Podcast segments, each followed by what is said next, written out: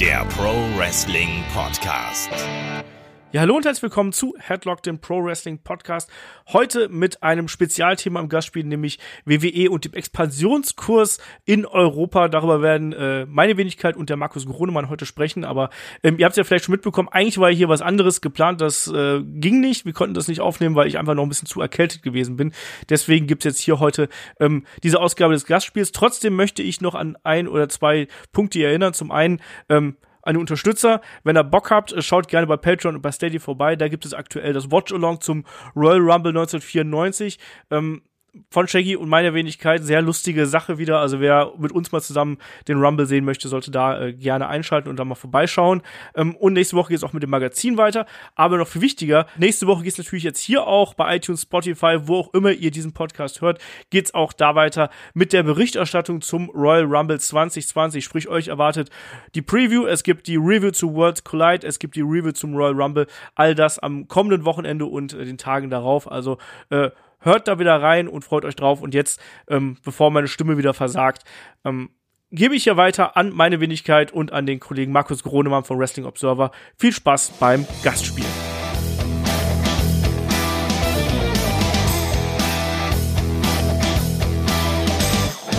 Ja, hallo und herzlich willkommen zu Headlock, dem Pro Wrestling Podcast und einer weiteren Ausgabe unseres Gastspiels, unserem Wrestling Talk hier bei Headlock. Mein Name ist Olaf Bleich, ich bin euer Host und äh, heute, da haben wir den Markus Gronemann hier zu Gast. Wunderschönen guten Tag. Ja, guten Tag, vielen Dank für die Einleitung. Danke, ich mal Teil von Headlock sein darf. Ja, sehr cool, dass du hier dabei bist. Und äh, stell dich doch am besten gerade mal ganz kurz vor, was hast du mit Wrestling zu tun? Wir, wir kennen uns ja quasi von den Media-Panels, von den äh, ja, Media-Pressekonferenzen äh, und so, von den WXW beim Karat und bei der World Tag Team Festival zum Beispiel. Genau, ja. Also ich bin äh, seit 1991 mittlerweile Wrestling-Fan, habe relativ früh eigentlich begonnen, so Mitte der 90er dann auch mich ein bisschen für Wrestling hinter den Kulissen zu interessieren, habe dann auch so die äh, Newsletter Wrestling Observer, Pro Wrestling Torch damals abonniert und habe damals eigentlich schon begonnen, damals war ich so 14, 15, äh, da gab es in Wien noch die Heumarkt CWA-Turniere Uh, und ich habe da dem Dave Meltzer schon per Fax damals noch recht abenteuerlich in die USA Ergebnisse geschickt. Uh, bin dann ein bisschen von diesem Abo weggegangen, dann gab es das Internet, uh, dann gab es sozusagen die News auch ein bisschen gratis. Habe dann aber irgendwann mal wieder begonnen, den Observer zu abonnieren und bin ab 2010, glaube ich, dann regelmäßig auch zur WXW gefahren und habe dann einfach mal begonnen, ihm WXW-Ergebnisse zu Beginn mal zu schicken das hat sich dann irgendwie ausgeweitet, dass ich mittlerweile einmal die Woche eigentlich ähm, alles, was sich so in Europa tut, zusammenfasse. Das wird dann großteils auch in dieser Europe Section im Observer veröffentlicht. Ich äh, mache es, seit es läuft, auch die NXT UK Berichterstattung für die Wrestling Observer Webseite. Und ja, bin auch dabei, langsam mal auch mein eigenes Podcast-Projekt zu starten. Da gibt es schon eine ganze Menge Interviews, die müssten dann auch irgendwann mal released werden. So viel mal zu, zu meiner Person und dem, was ich so tue. Ähm, ja, WXW bin ich mittlerweile auch seit einigen Jahren beim Media Center Panel, dadurch auch akkreditiert. Bin auch immer wieder bei Shows in Österreich, also wie man vielleicht an meinem Dialekt erkennt, ich komme ursprünglich aus Wien, äh, lebe jetzt ein bisschen von Wien weg, ungefähr eine Dreiviertelstunde und bin da auch regelmäßig so bei diesen diversen Rings of Europe und Prater Catchen und ähnlichen kleineren Shows die sich so in Österreich langsam wieder formieren. Ja, ich mag schon. Wir haben so ein bisschen äh, Österreich-Invasion hier bei Headlock. Markus Holzer ist ja auch bei uns an Bord äh, regelmäßig irgendwo. Erklär mal gerade so ein bisschen, wenn du hier Prater-Catch und solche Sachen ansprichst. Was, was ist das? Weil ich muss sagen, ich, ich kenne das nur vom Hörensagen. Ähm, was muss man sich darunter vorstellen? Äh, Prater-Catchen gab es jetzt, glaube ich, heuer zum dritten Mal, wenn mich nicht alles täuscht. Das ist im Prinzip Wrestling in einem also die, die, ersten beiden Jahre war es tatsächlich in einem Zirkuszelt. Also da gab es einfach einen Zirkus. Der, der, Wiener Prater, muss man vielleicht erklären, ist ein äh, eigentlich ein großes Parkareal. Das war früher mal zu Kaiserszeiten das Jagdgebiet, wurde dann irgendwann mal für das Volk geöffnet und es hat sich dort der sogenannte Wurstelprater, also eigentlich ein großer Vergnügung, äh, Vergnügungspark, äh, gebildet, schon ich glaube zu Beginn des 19. Jahrhunderts. Und es gab zu damaligen Zeiten dort auch tatsächlich äh, catchen. Also es kommt ja auch ein bisschen so aus dem ganzen Jahrmarktumfeld. Mhm. Ähm, und irgendein Veranstalter in, also es gibt in Österreich ja ohnehin nicht so viele. Es gibt im Prinzip die EWA, das ist Michael Kovac und äh, Christa Bambikiller. Äh, die machen alle irgendwie auch noch so ein bisschen ihr eigenes Ding. Und aus diesem Umfeld heraus, soweit ich das äh, mitbekommen habe, hat sich dieses Prater-Catchen etabliert. Da steht unter anderem dahinter Peter White und ein äh, Wrestling-Fan, der eigentlich politisch, also ich, ich bin dann so, ich habe den mal gegoogelt, äh, der steht der FPÖ, das ist sozusagen dieser äh, rechtspopulistischen Partei ein bisschen nahe, äh, hat für mich so ein bisschen bitteren Beigeschmack gehabt, weil dann teilweise auch diese Politiker dort äh, als, als Gast Stars irgendwie präsentiert wurde, aber sei es darum, äh, darum geht es gar nicht so sehr. Es ist im Prinzip ein relativ erfolgreiches Konzept mittlerweile geworden. Also heuer war es zum ersten Mal zweitägig in einem okay. eigenen Zelt, weil offenbar gerade kein Zirkus greifbar war. Ähm, ja, und es kommen da eigentlich äh, Österreichers, es kommen immer wieder deutsche Wrestler auch. Also äh, Pascal Spalter ist zum Beispiel jemand, der dort regelmäßig auftritt. Mhm. Demolition mhm. Davis ist dort regelmäßig mit dabei. Und äh, ja, es geht um den, äh, um den Prater-Pokal. Das ist sozusagen der, der World Title in dieser Promotion. Den hält derzeit Peter White. Ich glaube, im ersten Jahr hat ihn Demolition Davis gewonnen. Und ja, da gibt es im Prinzip zwei Tage lang Catchen im Zelt. Ich glaube, fürs nächste Jahr im Juli sind auch wieder zwei Tage anberaumt. Äh, heuer war erstmals äh, Tajiri zum Beispiel dabei. Das sehr war sehr interessant. Der hat auch äh, ganz gut performt. Und ja, es gab ein Match äh, Avalanche gegen Chris Colen. Das war eigentlich das Match des Wochenendes. Das, das war sehr, ich. sehr gut. Äh, ja, und ist eigentlich immer ein, ein recht unterhaltsames, kurzweiliges äh, Catch-Erlebnis. Also wenn jemand mal einen ein paar Tage Sommerurlaub in Wien machen möchte, kann man da vielleicht auch mal einen Tag beim Wrestling verbringen. Ja, wieso auch nicht? Ähm, es ist ja auch mal schön zu hören, dass auch äh, in anderen Ländern noch so eine lebendige Catch-Kultur herrscht. Das ist ja auch echt cool, einfach mal zu erfahren. Ja, also es tut sich auch in Österreich wieder ein bisschen mehr in den letzten Jahren. Ähm, also Rings of Europe hat ja wieder begonnen. Genau. Die haben jetzt sozusagen damals äh, bisschen parallel zur WXW in dieser eher wilden äh, Aufbruchsstimmungszeit mal schon veranstaltet. Ich glaube bis 2005 oder 2006. Die haben jetzt, äh, ich glaube letztes Jahr wieder oder vorletztes Jahr sogar schon wieder äh, begonnen. Äh, bieten eigentlich auch ein sehr interessantes Produkt. Äh, die Shows sind halt sehr, sehr lange, weil sie haben jetzt mittlerweile meistens eine reine Frauenshow und danach eine reine Männershow. Mhm. Also ich glaube, das letzte Mal bin ich dann wirklich um, weiß ich nicht, äh, drei Uhr morgens oder so heimgekommen. Das ist aber sehr lang. Ja, also ich glaube, die Show ging bis Mitternacht, aber ich habe da noch ein bisschen äh, ausgeholfen und okay. dann kam noch die, die verwenden dort die Leute für die Videotapings, die auch die HCW in Ungarn verwenden und dann kam irgendwann mal eine Kamerafrau zu mir mit einer Speicherkarte und sagte, kannst du vielleicht mal schnell überspielen? Äh, ja, schnell überspielen wurden dann mal zwei Stunden und dann hat sich das alles ein bisschen okay. nach hinten verschoben. ähm, aber man kann da schon auch mal von, von Abenden von vier bis viereinhalb Stunden ausgehen. Also da muss man vielleicht ein bisschen Sitzfleisch mitbringen aber das In-Ring-Produkt ist ja durchaus auch interessant und die versuchen halt auch immer sehr viel den Leuten zu bieten. Äh, manchmal vielleicht ein bisschen zu viel. Also sie gehen da schon Richtung äh, Indie-Dream-Matches hin, ah, okay. äh, veranstalten halt eher ein bisschen, ich sag mal, am Dorf. Also die Leute kennen dort vielleicht so ab und zu mal WWE schauen und wenn ich die dann irgendwie mit äh, fünf äh, Matches mit Leuten aus ganz Europa äh, konfrontiere, dann bekomme ich vielleicht nicht unbedingt die Reaktion, die ich mir wünschen würde, mhm. äh, die das Produkt aber eigentlich hergeben könnte. Also ist eigentlich auch sehr interessant. Und ja, also Peter White selber hat jetzt, glaube ich, eine Promotion gegründet. Ich glaube, nächstes Jahr im Februar äh, Dennis Zinner, das ist auch ein äh, Trainee von Chris Raber, glaube ich, der beginnt jetzt auch seine eigenen Shows zu veranstalten.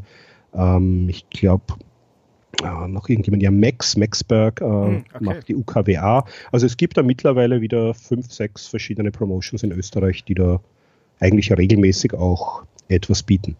Ja, weil ich habe mal vor ein paar Jahren, äh, glaube ich, auch mit Walter oder mit, mit Avalanche drüber gesprochen und die waren beide eher so, ja, ich habe die halt gefragt, so, warum kommt ihr denn nach Deutschland hier rüber und so, ja, in, bei uns in der Gegend ist halt relativ wenig und äh, das scheint sich ja ein bisschen zu ändern, so wie du es erzählst. Ja, also im Vergleich zu Deutschland ist es immer noch wenig natürlich. Klar. Aber, aber schon mal mehr als damals. Und ja, ich glaube auch bei den beiden äh, ist es auch ein bisschen so, da muss man vielleicht auch ein bisschen die, die Personen dahinter sehen und ähm, bisschen so das Mindset, was dort beim Wrestling oder äh, was die Veranstalter dort zum Wrestling haben und wie es bei WXW gelebt wird, da sind sicher nochmal ja, mehrere Welten dazwischen. Also ich kann da durchaus verstehen, dass gerade die beiden gesagt haben, sie setzen ihren Fokus da eher nach Deutschland. Ja. Ähm, wo wir bei Avalanche sind, ich weiß nicht, ob wir gleich bei dem Thema einsteigen sollen, der wurde ja kürzlich sozusagen als Nachfolger von Walter als neuer Head Coach in der WXW Academy angekündigt. Ja. Ich glaube Mitte Dezember nach der Anniversary Show.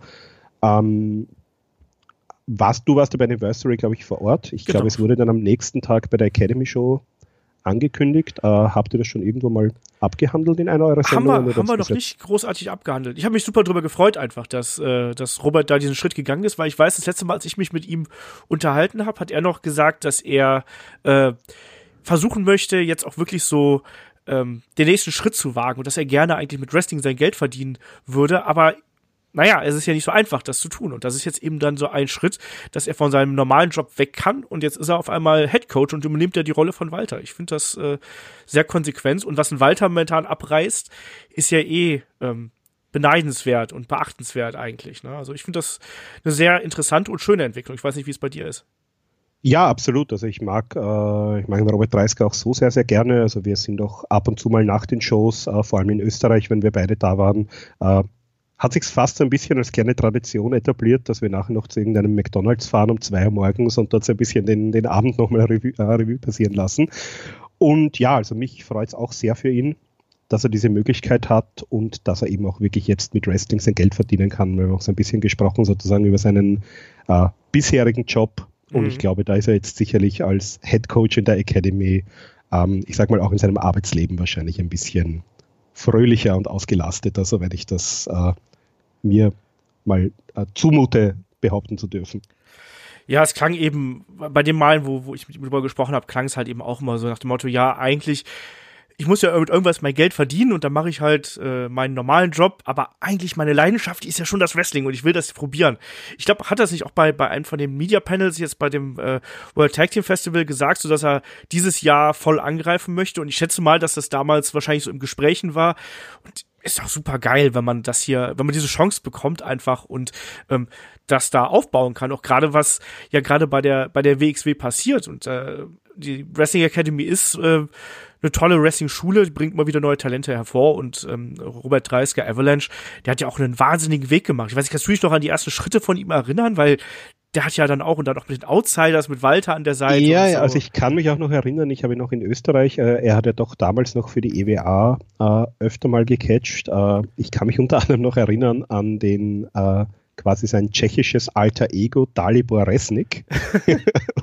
ähm, mit, mit Facepaint damals noch. Äh, ja, die Outsiders lustigerweise, äh, ich kann mich auch an eine Show in Wien erinnern, wo er und Walter quasi als die Heels angekündigt aus Deutschland lustigerweise gegen die Österreicher gecatcht haben. Also äh, ja, und ich muss sagen, also auf jeden Fall bei der, ich sag mal, bei der, bei der körperlichen Shape sieht man es ja. Und ich ähm, wir haben jetzt in den letzten Tagen diese 16 Carat ähm, Doku, die auf WXW, neu, äh, WXW Now läuft, ein bisschen angehört oder angesehen, eigentlich alle vier Teile. Und da kommt, also da wird, da wird Avalanche auch ähm, sehr zentral porträtiert und es kommen auch immer wieder Leute wie Andy und Walter zu Wort, die ihn auch wirklich loben und sagen, er hat sich auch wirklich verbessert, weiterentwickelt. Er hat ja auch in der Schule von Michael Kovac als Trainer schon äh, nebenbei ein bisschen ähm, gearbeitet oder war tätig. Mhm. Und ich glaube für ihn, er ist da sicherlich als Trainer äh, auch gut geeignet, was ich bisher so mitbekommen habe. Also ich glaube, es liegt ihm auch sehr am Herzen, ähnlich wie es bei Walter war, dass die Leute halt wirklich das, das Handwerk, äh, sag mal, von der Pike auf lernen, dass die da wirklich ihre Grundlagen beherrschen und dass da auch eine stetige Verbesserung gibt. Und ich glaube, da ist er sicher ein, ein sehr, sehr geeigneter Kandidat, soweit ich das jetzt als, als Außenstehender Nicht-Wrestler beurteilen kann. Ja, das denke ich auch. Und er ist auch jemand, der sehr zuvorkommend ist. Also das ist jemand, der also einer der nettesten Menschen, die du irgendwie treffen kannst, wenn du ihn mal so triffst und wenn du mal mit ihm redest, ähm, auch in Interviews oder auch mal so zwischen den zwischen den Matches oder sonst irgendwas, ein extrem ähm, umgänglicher Mensch, ein zuvorkommender Mensch und jemand, der glaube ich auch sehr sehr teamfähig ist und das ist ja auch was, was äh, beim Wrestling sehr wichtig ist und deswegen, also die WXW hat da, glaube ich, eine gute Wahl getan, dass sie ihn da jetzt äh, an Land gezogen haben. Und für ihn ist es ein toller Schritt einfach und eine tolle Entwicklung. Ich freue mich da sehr drüber. Ähm, Jetzt haben wir schon fast so ein bisschen den Bogen geschlagen, weil wir haben ein, ursprünglich hat man so ein bisschen geplant, wir machen heute so einen WXW-Rückblick, aber jetzt ist ja dann doch in den letzten Tagen und Wochen sind ja doch so einige Informationen zutage getreten ähm, in Interviews und äh, in Podcasts, ähm, die Wrestling in Europa betreffen. Und da habe ich mir gedacht, Mensch, switchen wir doch da ein bisschen um. Also, weil die erste kleine Bombe war ja dieses ähm, After the Bell Gespräch äh, mit Corey Graves, mit Triple H. Da ist, sind ja schon einige Sachen dabei. Ich werde auch gleich ein paar Sachen zitieren, die wirklich auch sehr interessant sind und die auch teilweise ein bisschen ähm, negativ gedeutet worden sind, sagen wir es mal so in der allerersten Folge war Triple H ja schon zu Gast, da haben sie auch schon ein bisschen über das Thema gesprochen. Ich habe diesen, äh, diesen letzten Media Call von Triple H oder ich glaube den letzten vor dem äh, UK Takeover gehört, da ging es ja auch schon ein bisschen so um die UK-Szene. Ja, und da hat es im Prinzip, also du hast mir in der, in der Vorbereitung da was zugeschickt, ich glaube ein Zitat aus dem aktuellen Podcast und äh, ich glaube, soweit ich das mitbekommen habe, ging es ja damals schon um diese Partnerschaften mit einigen europäischen Ligen. Und da haben sie ja gesagt, also wir wollen sozusagen mit denen zusammenarbeiten, die das Business weiterbringen wollen, die das wirklich professionell machen, die eine gute Arbeit leisten. Und mit denen, da ist eben auch die, die WXW darunter, da ist Progress in England darunter, da ist ICW in Schottland darunter, äh, Evolve in den USA und mit denen arbeiten sie offenbar gerne zusammen. Das ist natürlich die eine Seite, die andere ist das ist ja sozusagen ein, ein offenes Geheimnis, was auch von WWE-Mitarbeitern schon öfters mal angesprochen wurde, ähm, dass von diesen Promotions dann auch irgendwann Content am WWE-Network landen soll. Genau.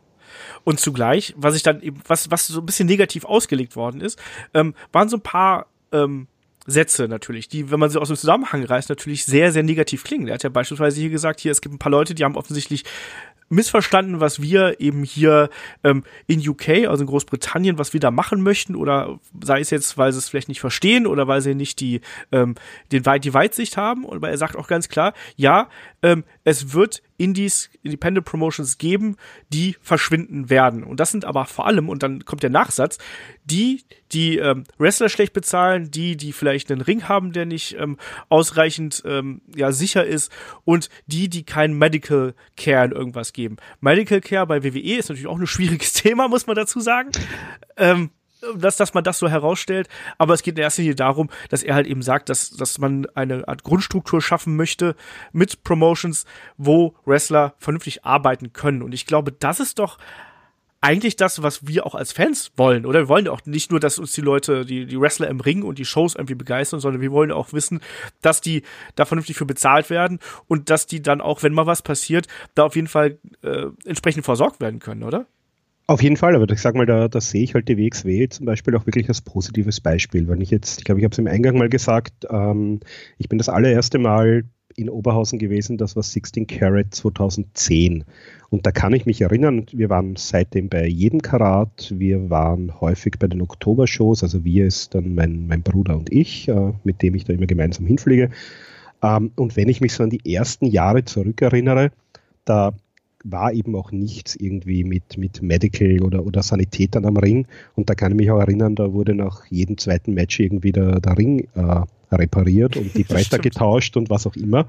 Ähm, aber die WXW hat eben damals offenbar, ich glaube ab 2013 gesagt, wir gehen jetzt diesen Schritt, wir arbeiten da wirklich hart daran, wir, wir professionalisieren uns und die haben ja gezeigt, dass das auch in Europa möglich ist. Es war sicher ein, ein harter Weg. Also ich glaube mal, diese Burnout-Erkrankung von Christian Jacobi kam auch nicht von ungefähr und ich habe mhm. so ein mhm. bisschen am Rande mitbekommen, wie viel und wie intensiv der auch reingearbeitet hat, damit die WXW dorthin kommt. Aber das ist für mich eine Promotion, die hat es einfach geschafft, diesen Standard mal zu erreichen, der dann auch von der WWE positiv aufgenommen wurde. Und ich glaube, bei Progress war es sehr ähnlich bei ICW, ähm, die hatten dann auch wirklich auch eine, eine, sehr große Show mit wirklich sehr, sehr vielen Leuten. Also da gibt es schon durchaus, glaube ich, diese Promotions, wo einfach das Team dahinter gesagt hat, wir machen es jetzt mal vernünftig zur Bezahlung, kann ich nicht viel sagen, da habe ich leider keinen Einblick, äh, wer jetzt im europäischen Wrestling wie viel oder wenig ähm, verdient. Aber bei den anderen Punkten kann man, glaube ich, schon sagen, da gibt schon die einen und sicherlich auch die anderen. Ja, Das glaube ich eben auch. Und gerade was so Medical äh, Staff angeht, das ist ja schon wichtig. Also wir haben es jetzt auch, nur mal bestes Beispiel, bei der 19th Anniversary Show, es muss ja noch nicht mal unbedingt immer nur, ähm, ja, die Wrestler sein, denen was passiert. Als ich da in der letzten Reihe äh, stand und mir die Show angeschaut habe, ist hinter mir ein Fan umgekippt. Einfach mal so. Und ich drehe mich halt um und da liegt auf einmal einer am Boden. Ich habe mich so zum runtergebeugt. Was ist los? Was ist los? Und zwei Minuten später ähm, äh, kam dann auch schon, äh, schon kamen die Kollegen vom, vom äh, Sanitätsdienst an und haben ihm dann auch erstmal aufgeholfen. Er hat gesagt so, nee, nee, ist alles okay. Der war doch, hat auch nichts getrunken gehabt, wie er später auch irgendwie geschrieben hatte oder sonst irgendwas, sondern dem ist einfach schwarz vor Augen geworden. Und auch dafür ist sowas ja wichtig. Und ähm, ich glaube, das ist auch eigentlich ein guter Schritt, dass man sagt, vielleicht ist es auch ganz gut, wenn diese schwarzen Schafe, die es nun mal gerade im Independent-Bereich gibt, ähm, die er ja auch hier Triple H hier auch wirklich anspricht und sagt hier, ähm, das sind nicht die, denen das Wohl der Wrestler wichtig ist, sondern das sind die, die eigentlich nur Tickets mit den Namen verkaufen wollen und ein bisschen ähm, Aufmerksamkeit kreieren wollen. Ich glaube, manchmal ist es auch gar nicht so schlecht, wenn so ein paar Promotions vielleicht nicht mehr existieren. Also das, das klingt so hart, weil natürlich auch da Jobs und wahrscheinlich auch Leidenschaft und Geld hintersteckt. Aber manchmal muss man eben auch sagen, es muss auch ein Ausleseprozess stattfinden, oder wie siehst du das?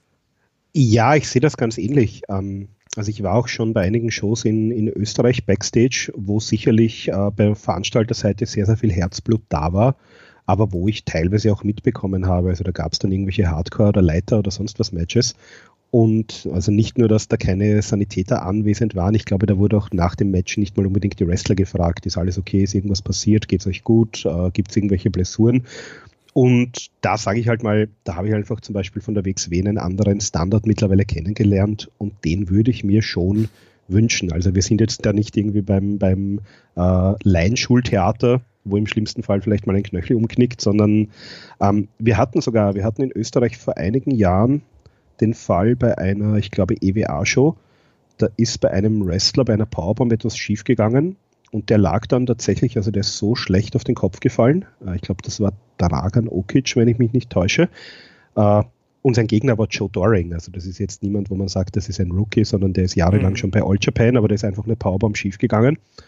Ähm, der wurde dann irgendwie, aber ich glaube nicht von einem mag mich jetzt äh, täuschen, aber ich glaube, es war kein Sanitätsdienst anwes äh, anwesend und der ist tatsächlich dann im Koma gelegen. Der hatte, glaube ich, Schwellungen am Gehirn, der wurde operiert, also das sah ein paar Tage sogar sehr, sehr kritisch aus. Der hat sich zum Glück dann wieder vollständig erholt, soweit ich weiß. Wrestling-Karriere allerdings beendet.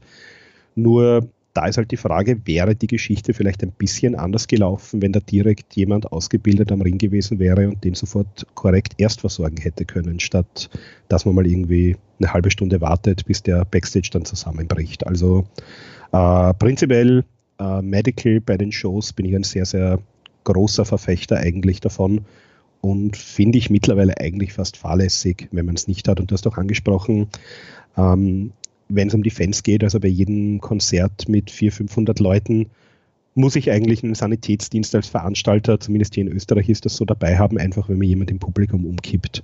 Und schon allein dafür ist es nicht schlecht. Das sehe ich ganz genauso. Und ein anderer Aspekt, den er ja auch hervorgestellt hat, war die Tatsache, ähm, dass sie mit ähm, Promotions zusammenarbeiten wollen, die Talent, als Cultivating Talent hat er es genannt, also die Talente fördern und äh, hervorbringen. Und das ist ja auch so eine Geschichte. Ähm, siehst du äh, Europa künftig als, als einen weiteren Talentpool, man spricht immer so von diesem Feeding System oder auch von Farmligen oder was auch immer. Ähm, siehst du Europa künftig noch stärker als Talentpool für WWE, als wir es bis jetzt gesehen haben? Ähm, das würde ich eigentlich schon so sehen. Also wenn ich es mal gut klassisch in den USA habe ich eine etablierte Indie-Szene, da habe ich auch genug Schulen, da kommen schon irgendwie die Talente nach. Japan und Mexiko ist immer ein bisschen schwieriger von der Sprachbarriere her, da gibt es natürlich genug junge Talente, aber die bleiben eher mal, sage ich mal, in den etablierten Ligen, die es dort gibt. Und für Europa gab es das bisher eigentlich so nicht. Also du, du konntest eigentlich als Wrestler in Europa einen gewissen Level erreichen und dann war eigentlich irgendwann mal Schluss. Ja, für die Engländer gab es vielleicht noch eine Chance äh, zur WWE. Nur wenn ich mir anschaue in den letzten 15 Jahren, wie viele wirklich Engländer äh, bei der WWE untergekommen sind, das waren jetzt auch nicht gar so viele, bevor wir jetzt wirklich diesen UK-Brand hatten. Und wir sehen es ja vor allem mal mit den, mit den Leuten aus England und aus Deutschland, die da wirklich auch etabliert werden. Also allein wenn ich mir jetzt wöchentlich NXT UK anschaue, ich glaube, es gab wirklich mal eine Folge, da war in jedem Match jemand, den hatte ich äh, im Jahr davor mal bei WXW live gesehen. Da war, mhm. glaube ich, Walter in einem Match, da war Ilya in einem Match, da war Junior, also Axel Dieter in einem Match, äh, da war Jesse Gabbard plötzlich zu sehen, äh, da kam Ilya dann irgendwann mal dazu und das ist halt so, wo ich mir denke, ja, da, da hat sich einfach etwas etabliert und da hat man einfach mal gesehen, diese Talente, die es in Deutschland gibt und hat natürlich auch mal zugeschlagen, warum auch nicht. Ja, aber es, aber es ist natürlich auch schon sowas, weil ich weiß, dass viele Fans sich natürlich auch ein bisschen Sorgen machen, was passiert mit ihren Promotions. Ich weiß, als, als es aufkam und als es hieß, so äh, WWE hat ja irgendwann, das müsste 2017 gewesen sein, wo man ja offen damit umgegangen ist, dass man gesagt hat, so, wir haben jetzt Partner-Promotions ähm, und wir haben äh, quasi Partnerschaften ähm, mit, mit WXW beispielsweise. Ähm, hat man ja am Anfang ja noch gesagt, ja, das ist doch eine super Entwicklung. WWE hilft, WWE ähm, bringt Know-how mit, WWE äh, kreiert Medienaufmerksamkeit, ähm, WWE bringt vielleicht auch Geld mit rein, aber trotzdem herrscht derzeit, glaube ich, stärker denn jemals zuvor so ein bisschen die Angst vor, dass hier und da vielleicht auch äh, WWE durch die Möglichkeiten, die man natürlich aufgrund äh, der finanziellen äh, Basis da eben hat, bestimmte Promotions, gerade die kleinen Heimat-Promotions, die wir hier, sei es jetzt in Deutschland oder in England oder wo auch immer, ähm, ist, ähm, dass, dass WWE einfach sagen könnte, so, das reicht mir jetzt, ich ziehe erstmal eure Talente ab und ansonsten ähm, vielleicht machen wir auch einfach ganze Deckel drauf und kaufen euch, weil wir können es ja theoretisch. Also siehst du da 2020 vielleicht als, als ein wegweisendes Jahr? Weil ich habe jetzt schon gerade 2019 den Eindruck gehabt, dass man den Einfluss von NXT UK sehr, sehr stark teilweise gemerkt hat. Sei es nun, weil Talent abgezogen worden ist oder ähm, weil Talent einfach teilweise nicht konnte und so weiter und so fort. Wie siehst du das? Ja, also ich muss sagen, ich habe mir jetzt im, im Vorfeld das nochmal rausgesucht. Da gab es äh, auf Twitter eine Diskussion. Also äh, da gibt es eine Liste allein in UK, also Großbritannien, Irland, äh, haben im Jahr 2019 äh, insgesamt, wahrscheinlich sind es mehr, aber die sind aufgelastet, insgesamt 16 Promotions sozusagen ihre Pforten geschlossen oder werden das mit Ende des Jahres tun. Da sind aber auch so Namen dabei wie Defiant, die ja eigentlich, also dieses ehemalige äh, What, Culture. What, What Culture, genau, die ja eigentlich äh, relativ Großes vorhatten da ist möglicherweise World of Sports, die ja lustigerweise diesen ganzen NXT UK-Trend ein bisschen mit verursacht haben, als es plötzlich hieß, ITV, das ist ja dort der, äh, der größte Privatsender in England, da hieß es plötzlich, wir reaktivieren jetzt die alten äh, World of Sports Geschichten, also das lief von Mitte der 60er bis Mitte der 80er, war sozusagen britisches Wrestling dort im TV und da hieß es plötzlich, ja, wir wollen jetzt wieder Wrestling ins Fernsehen bringen. Und da hat die WWE natürlich gesagt, Moment, äh, wir laufen hier im PTV. Wenn es da plötzlich eine Wrestling-Sendung gibt, die sozusagen für jeden frei verfügbar ist und eine wahnsinnig große Reichweite hat, da müssen irgendwas tun. Und da wurde dann mal dieses erste äh, WWE UK Championship Turnier ja Anfang 2017 ins Leben gerufen. Ähm, World of Sports, diese Sendung hat offenbar nicht so gut funktioniert. Also man hat da jetzt schon länger nichts mehr davon gehört. Eine Staffel wurde ausgestrahlt, dann gab es, glaube ich, noch eine kleine Tour, die auch nicht so wahnsinnig erfolgreich war.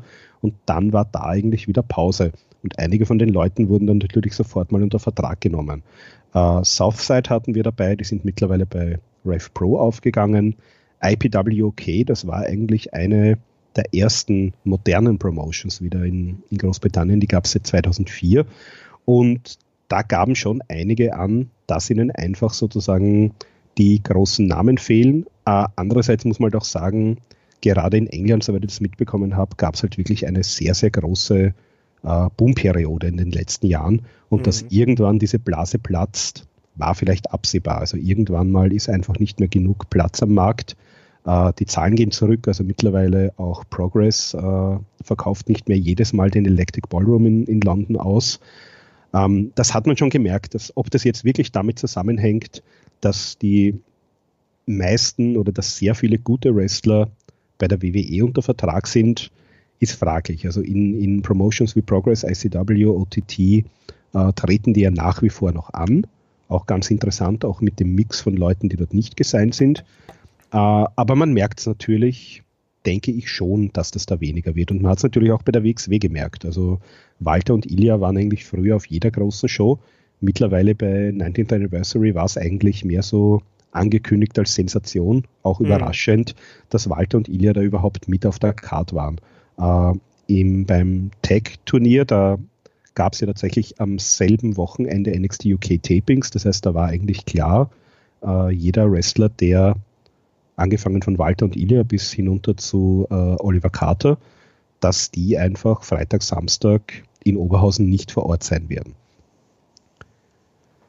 Ja, so ist es, ne? Also, ähm, da muss man sich auch mal abfinden. Und die Situation haben wir ja dann 2020 jetzt auch nochmal. Ne? Karat ist äh, quasi auch zum Zeitpunkt, wo die Tapings stattfinden. Ich meine genau. auch Back to the Roots, glaube ich, jetzt auch im Januar, wenn ich mich nicht komplett täusche. Ähm, das kann sein. Moment, das habe ich aber, glaube ich, sogar in einem meiner Dokumente hier, wo ich wahrscheinlich rasch nachsehen könnte. Ich meine, ich meine, ich habe das so im Kopf gehabt, dass das äh, da so gewesen ist. Aber ähm, es interessant ist ja auch, ähm, äh, diese Sache, was du gerade gesagt hast hier, Partner Promotions gibt es ja immer wieder, aber es gibt ja auch einige, und da hast du gerade beispielsweise RevPro angesprochen, ähm, da, äh, die haben es ja abgelehnt, mit äh, WWE eine, eine Partnerschaft einzugehen. Das finde ich auch sehr interessant, weil RevPro war es ja zum einen, weil man gesagt hat, ähm, wir wollen die Partnerschaft zu äh, New Japan weiter aufrechterhalten und zum anderen, weil wohl auch die, ja, die Vertragslage so ein bisschen vage gewesen ist. Also da hat ja Andy Quillen, der äh, Besitzer von RevPro, gesagt, so ja, es gab Gespräche und man hat dann äh, darüber diskutiert, was da äh, was man damit, was man da anfangen könnte, was die Vor- und Nachteile äh, sein könnten. Und äh, da gab es dann in einem Interview hat er dann eben gesagt, so äh, zum einen, was du gerade eben schon erwähnt hast, dass es darum ging, ja, dass die WWE gerne ähm, Videomaterial von RevPro auf dem Network veröffentlichen würde. Da hat man gesagt, gut, das ist ja kann man ja machen, ne, sowieso dann auch nicht. Ähm, und dann äh, ging es dann so weit, was denn da langfristig draus werden könnte. Und da hat WWE ja einfach mal gesagt, so ja, das müsste man ähm, da mal sehen, wie sich das wieder der weitere Verlauf mit der Promotion sein würde und was man mit der Promotion macht. Und das ist natürlich schon so eine Unsicherheit, die für ein Unternehmen, und nichts anderes ist ja eine Wrestling-Promotion im Endeffekt, ja auch schon ein bisschen unangenehm ist, oder? Ja, auf jeden Fall. Und ich meine, äh, also soweit man das jetzt als Außenstehender sehen kann, äh, NXT, NXT UK, äh, Tour 5 Live zu einem gewissen Grad fällt ja eigentlich unter die Ägide von, äh, von Triple H. Äh, während hingegen die, die anderen Geschichten eher noch Vince McMahon die Hand drauf hat. Äh, das verschiebt sich so ein bisschen immer hin und her. Also Triple H wird sozusagen aufgebaut, auch als für die Zeit nach äh, Vince McMahon. Und natürlich, also wenn man sich historisch betrachtet, die äh, große Expansion der WWE in den 80er Jahren. Äh, da hat man es nicht unbedingt auf der Kooperationsebene probiert, da war es halt ein bisschen härter. Aber im Prinzip ist damals mit diesen Territories in den USA ja das Gleiche passiert. Ja. Es wurden sozusagen die großen Stars abgezogen, weggekauft, äh, teilweise auch noch unter sehr unschönen Methoden. Also es wurde gar nicht groß angekündigt, sondern Hulk Hogan war einfach ab der Woche danach weg und die AWA hatte einfach keinen Topstar mehr. Ähm, da gibt es natürlich viele, die sagen, aus der Geschichte muss man lernen und Achtung und Vorsicht und es könnte wieder genauso kommen. Uh, Triple H ist da, glaube ich, ein bisschen weitsichtig. Also ich habe jetzt persönlich noch nie mit ihm äh, gesprochen oder zu tun gehabt. Ich kann da jetzt natürlich nur auf Dinge zurückgreifen, die ich halt so mitbekomme aus diversen äh, Interviews und Pressegesprächen. Ähm, ja, also es scheint jetzt nicht so, so, so zu sein, dass der sagt, äh, wir ziehen jetzt alles ab und wollen hier übernehmen. Nur natürlich gibt es auch nicht so den großen Grund, weil heutzutage läuft das teilweise übers Network. Also ich glaube, die WWE hätte auch nichts dagegen, wenn die, die UK-Show irgendwo im britischen oder im deutschen Fernsehen laufen würde.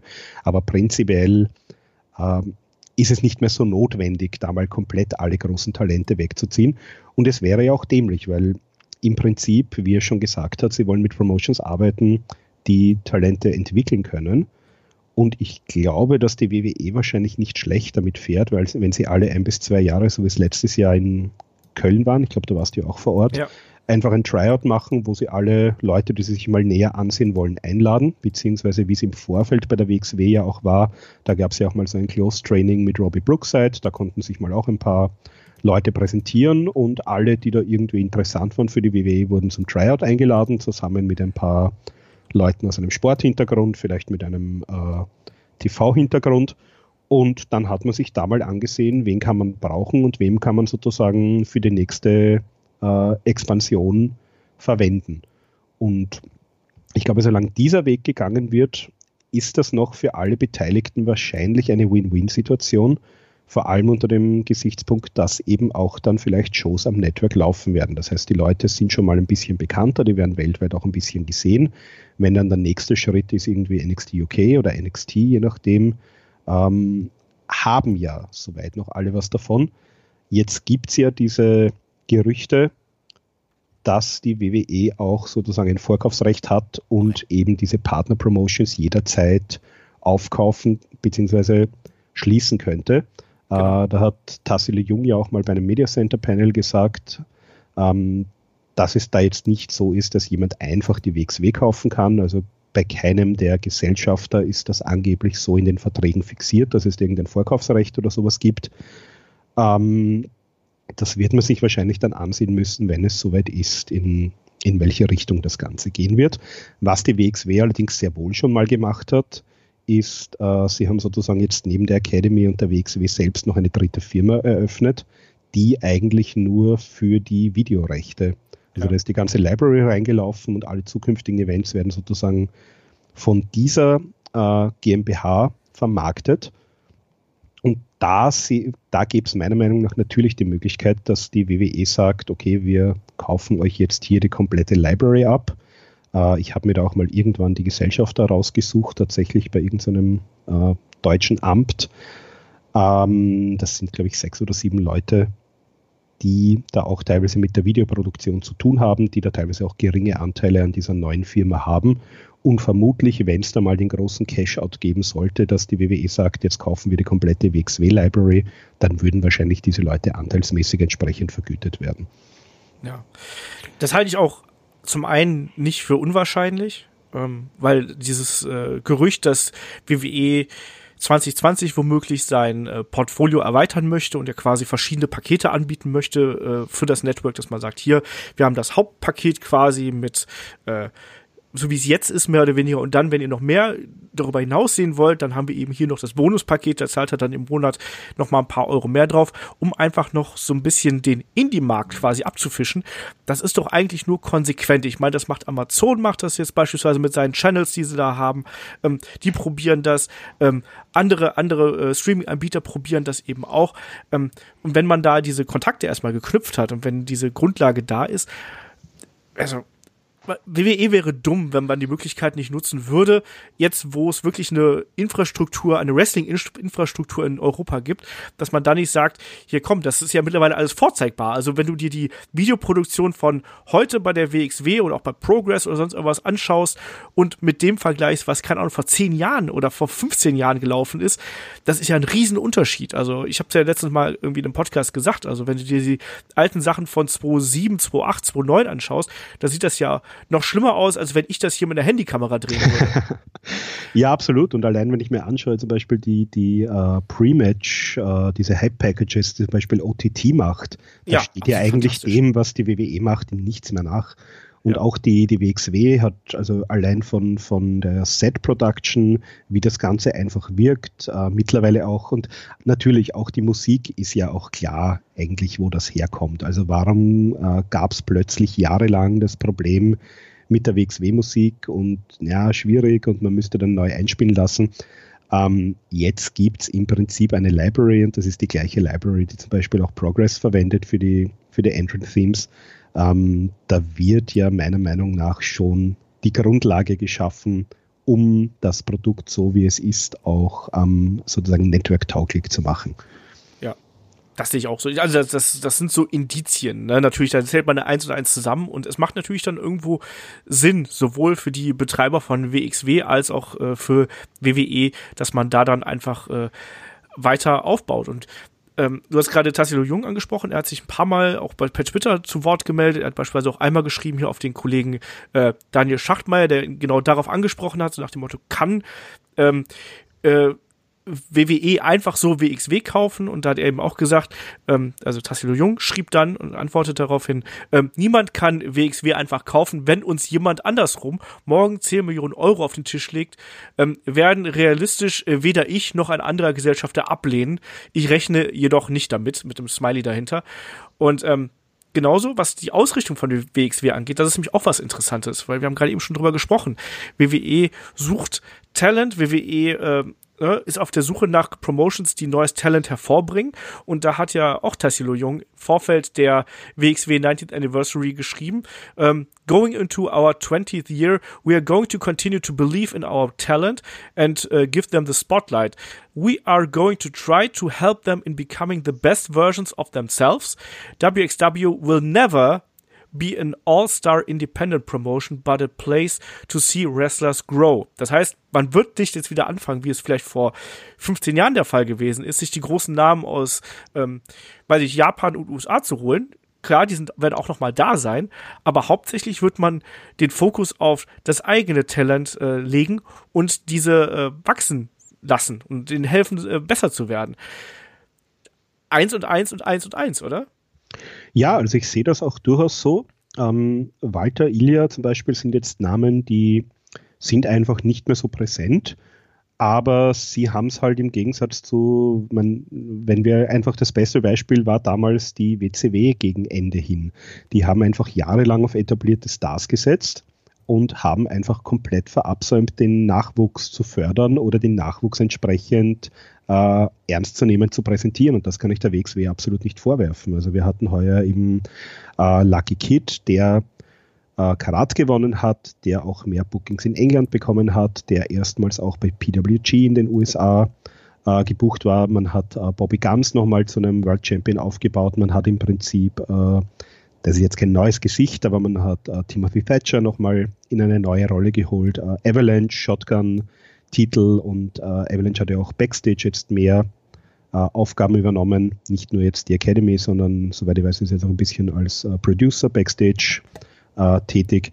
Wir hatten natürlich jetzt die, die Pretty Bastards, wir hatten Norman Harras, wir haben Julian Pace, äh, die letzten beiden ja wirkliche Produkte der WXW Academy.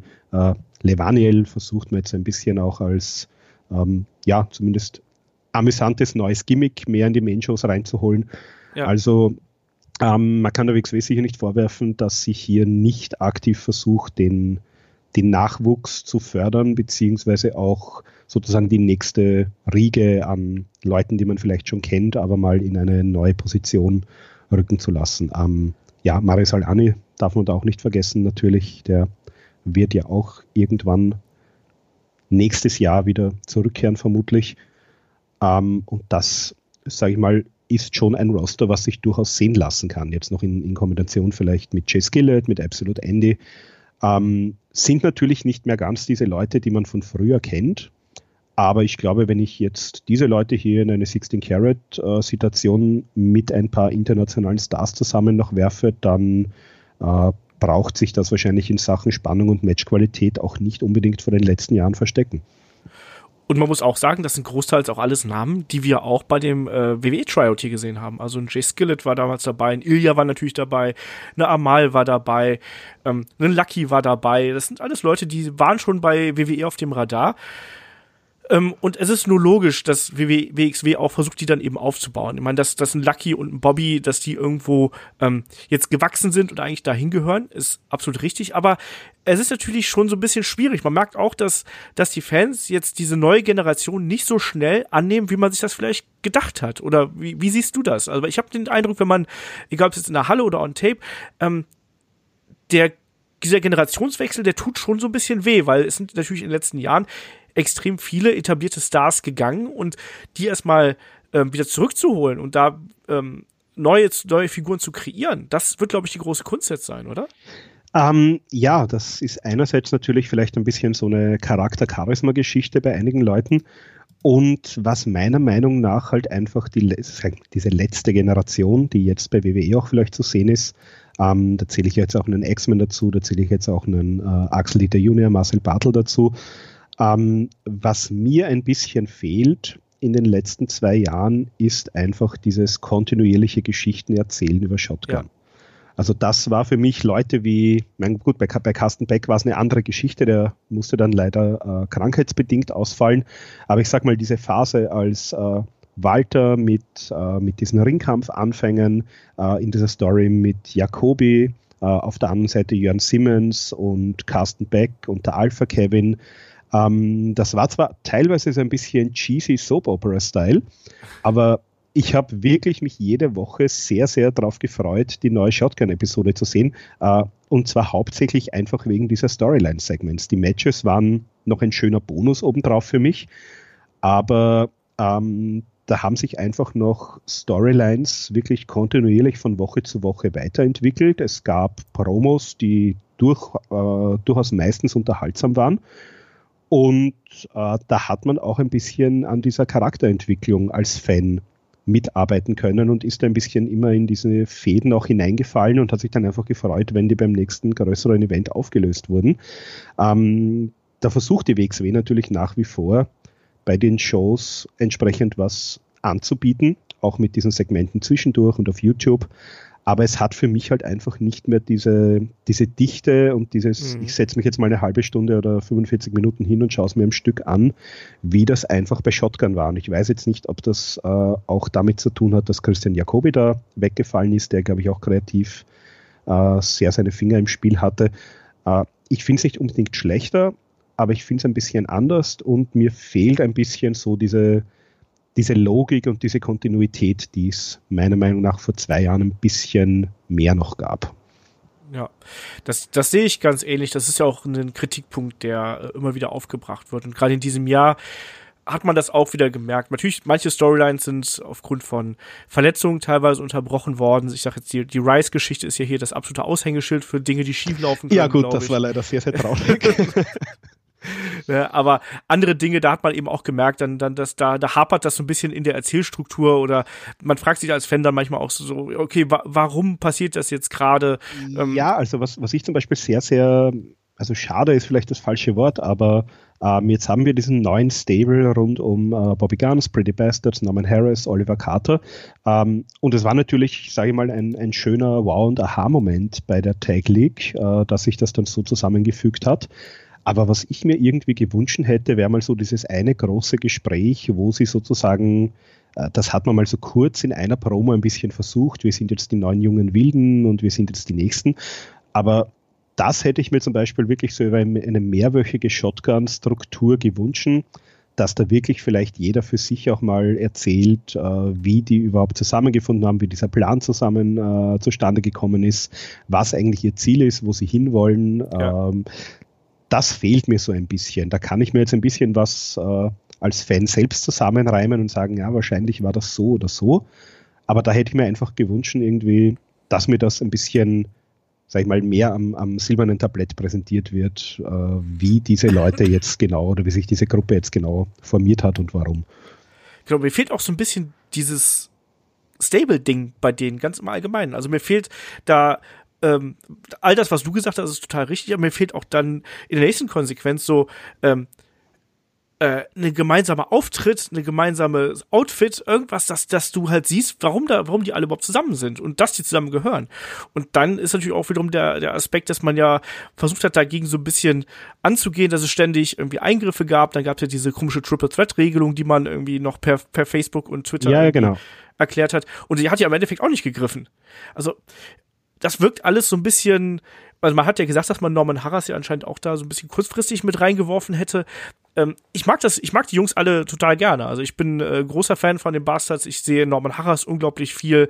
Ein Oliver Carter ist auch ein riesiges Talent und Bobby Guns äh, ist einer von den Shootingstars der letzten Jahre. Machen wir uns da nichts vor aber dieses Stable ist für mich noch nicht greifbar. Und klar, die wollen jetzt irgendwie, jetzt haben sie irgendwie so super viel Gold. Jetzt haben sie die Tag Team Titles und die äh, Undisputed Championship, aber man weiß eigentlich gar nicht so genau, wieso eigentlich. Und dann das, das ist so ein, natürlich ein riesiges Problem. Und dieser durchgehende Storyfaden, den du gerade angesprochen hast, der fehlt bei ganz vielen Sachen. Ich finde auch beispielsweise, dass die Fehde mit Lucky und dem Purge Club, und der Purge Club scheint jetzt ja aktuell weg vom Fenster zu sein, so wie ich das äh, mitbekommen habe. Also dieses Jahr ist offiziell von der Roster-Seite entfernt und man plane ja offiziell äh, diese Roster-Seite immer so für die nächsten Monate und auf einmal ist der Purge Club weg und ja, gucken wir mal, ob wir die nochmal wiedersehen. Aber ich glaube auch, dass diese langgezogene Fehde von Lucky und dem Purge Club ähm, mit Involvierung noch anderer Geschichten, dass das zum Beispiel dem Lucky auch echt geschadet hat. Also ich sehe Lucky jetzt fast schon in der Rolle, dass die, das Publikum jetzt eigentlich fast schon gelangweilt wieder von ihm ist und dass man dem dann einen anderen Twist geben muss im Charakter. Ja, also ich sehe das auch so. Er hat eigentlich nach, nach Karat ähm, ziemliches Momentum. Und ja. das ist dann irgendwie mit dieser ganzen Rise Purge Club äh, Geschichte, also vor allem auch dann, dann war er wirklich im Sommer auch bei Bola, also da hätte man meiner Meinung nach auch, auch das ein bisschen mehr auserzählen können mit ihm. Ähm, und ich mag auch die, die beiden Jungs vom Purge Club sehr gerne, aber ich glaube in dieser und das ist so ein bisschen vielleicht auch das, äh, der Fluch von, von Pete Bouncer, weil der war damals auch äh, vor der Bad Bombs Geschichte sehr over in der Halle und da dachte ja. ich schon, der, der nächste große Superstar, ich glaube, da hieß es sogar mal, das ist der erste WXW-Star, der rein durch Shotgun äh, aufgebaut genau. wurde, weil da gab es ja sehr viele Segmente in diese Richtung. Äh, dann kam natürlich die Geschichte mit Bad Bones, der dann die, die uh, Promotion verlassen wurde und dann hat man ihm so ein bisschen den, den Boden unter den Füßen weggezogen. Und mit Lucky kam es mir jetzt ein bisschen ähnlich vor. Das war auch wieder so ein bisschen die nicht ganz logische Geschichte, warum jetzt plötzlich dieser Turn und äh, was steckte da jetzt eigentlich dahinter. Ähm, ja, und da hat man ein bisschen auch das, ähm, ja, da ein bisschen der Motor abgestorben, äh, wenn man es so sagen will. Ja, das, das, das ist eben das Problem. Ne? Dazu hast du dann eben auch das Talent, was eigentlich oben im Main Event steht, was dann aber nicht so regelmäßig da ist. Wenn wir jetzt mal einen Absolut Andy außen vornehmen, der ja für mich die absolute Konstante derzeit bei der WXW ist. Also der erlebt ja nochmal seinen zweiten, dritten, vierten Frühling irgendwie, immer in anderen Rollen und aber immer unterhaltsam. Und ich muss da auch nochmal eine Lanze für Absolut Andy brechen, weil ich ihn absolut großartig finde. Ähm, aber ansonsten fehlt natürlich oben im Main Event, da fehlt schon die Talentdichte, oder wie siehst du das? Ja, jein, also ähm, auf jeden Fall. Äh, also auch Jörn Simmons hat man zum Beispiel da ein bisschen, der, der stand schon im Main Event, der war schon World Champion, also diese, ich fand diese Fehde mit Alexander James jetzt nicht schlecht aber ich weiß nicht, ob es einen von den beiden bisher wirklich geholfen hat, äh, sozusagen wieder da zurück in den Main Event zu kommen. Und von, ich sag mal, vom Wrestlerischen, also ich sehe einen Lucky, einen Guns, einen Avalanche, einen Andy, ähm, einen Timothy Thatcher, äh, Al-Ani, die sehe ich alle in der Lage, hier wirklich auch im, im Main Event mitzumachen. Aber ja, also ich muss sie irgendwie, gut, Thatcher war bei den Fans sehr over, aber alle anderen muss ich da irgendwie noch mehr etablieren, dass das jetzt sozusagen meine Zukunft ist, um die herum ich jetzt bauen möchte. Ja, also die emotionale Komponente fehlt mir da so ein bisschen, dass die Leute da wirklich so heiß hinter sind. Man hat es mit Timothy Thatcher hervorragend gemacht, diesen großen Moment zu erschaffen beim WXW äh, Tag Team Festival, wo er dann den Titel geholt hat. Ja, und dann war er jetzt auch relativ schnell wieder los irgendwo. Und da weiß ich nicht, das ist so ein bisschen hin und her und ähm, man hat zwar diese Momente kreiert, aber was danach äh, gefolgt ist, hat nicht mehr so 100% den Geschmack der, der Zuschauer getroffen. Manchmal war es auch vielleicht ein bisschen zu langsam und ein bisschen zu abgehackt erzählt. Und das hat, das hat, das hat hier vieles gestört. Bei Jon Simmons bin ich übrigens auch bei dir. Auch der war ja, äh, äh den haben wir da auch gesehen. Der ist ja auch auf dem Radar von, äh, von WWE, das wissen wir. Und der ist ja derzeit in einer bestechenden Form. Also ich glaube auch, dass wir den da äh, in Zukunft irgendwo sehen werden. Wo siehst du noch eine Personalie wie äh, ein Veit Müller, der ja auch zuletzt jetzt aufgrund äh, persönlicher äh, Geschichten, familiärer äh, Geschichten nicht so oft zugegen war, wie es eigentlich äh, sein wollte? Wo siehst du ihn 2020? Ähm, ich sehe da auch sehr viel Potenzial und ich sehe ihn auch sehr gerne im Ring. Ähm, was mir ein bisschen noch fehlt, ist äh, zum Beispiel auch diese ganze Ringkampfkomponente im Moment. Also ja. da wurde er bei Karat aufgenommen, wirklich von den Gründungsmitgliedern.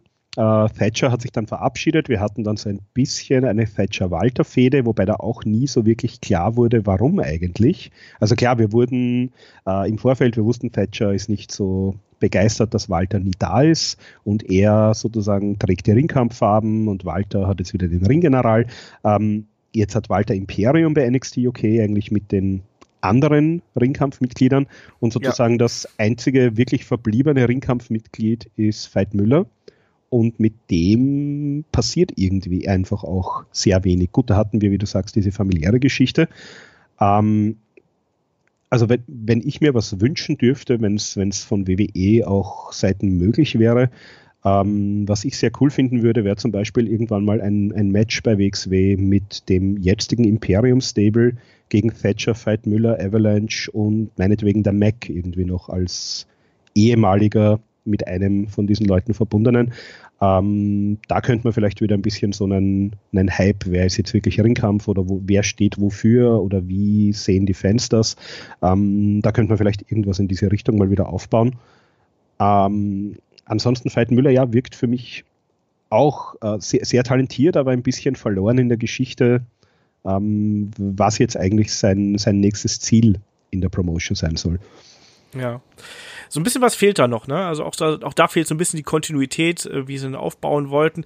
Ich sehe ihn momentan eher, also ich sehe nicht im Main Event, sondern ich sehe ihn da wirklich eher um äh, den Midcard-Title irgendwo mal, mal fäden und da wirklich erstmal Fight hatte, hatte das Momentum, gerade nach den äh, großen Matches gegen Thatcher, gegen Walter und so.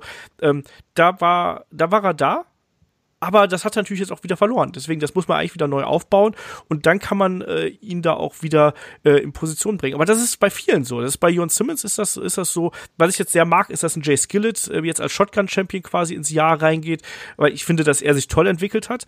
Ähm, und da, wie du gerade gesagt hast, da fehlt ja auch noch so ein bisschen die Aufklärung. Ne? Was ist mit Francis Caspin? Der hat ja äh, Rückenverletzung. War es nicht so Bandscheibenvorfall? Ich glaube sowas, ja. Ne, ähm, das hat, das, das ist natürlich auch irgendwie schade, ne, weil auch Francis ja ein super, super Talent ist.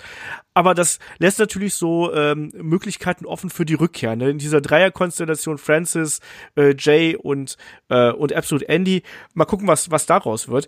Aber trotzdem, es äh, WXW ist so ein bisschen nicht am Scheideweg, aber es ist schon eine eine spannende Entwicklung, ähm, wie es jetzt gerade nimmt. Und ich glaube, man muss schon hier und da 2020 die Stellschrauben ein bisschen anders drehen ähm, damit man das Publikum nicht verliert, weil gerade die 90th Anniversary hat schon bei vielen echt negative Emotionen hervorgebracht. Also das Feedback war ja nicht besonders herausragend. Die Show war, ja, die war halt da, aber war meiner Meinung nach auch ein bisschen hinter den Möglichkeiten zurückgeblieben.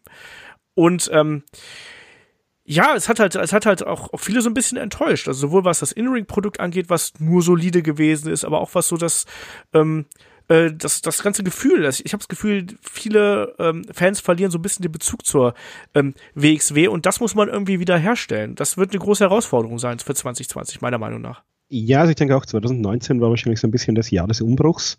Also gut, äh, im Ringprodukt solide, äh, wenn ich mir anschaue, was bei so einer äh, großen WXW-Show mittlerweile im Ring geboten wird, äh, das ist natürlich auch ein bisschen Jammern auf hohem Niveau, weil ja, ich weiß, was du meinst. Also ich habe vielleicht jetzt nicht so dieses über drüber Match, aber für mich war das alles äh, sehr solide, eine äh, sehr solide gebotene äh, Ringkampfkunst, wenn du so willst.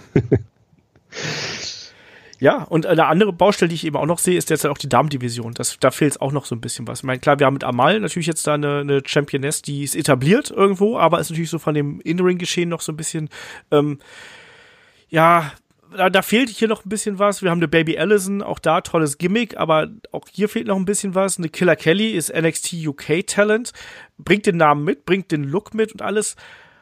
Habe ich aber jetzt auch noch nicht die absoluten Standout-Matches äh, von gesehen. Wenn man jetzt auf das Roster schaut, haben wir da interessanterweise äh, neben Valkyrie und äh, Sky Smithson auch noch eine ähm, äh, wie heißt die Kollegin denn nochmal? Leila Hirsch natürlich, haben wir da auch noch, die uns ja alle sehr begeistert hat äh, beim World Tag Team Festival äh, Wochenende.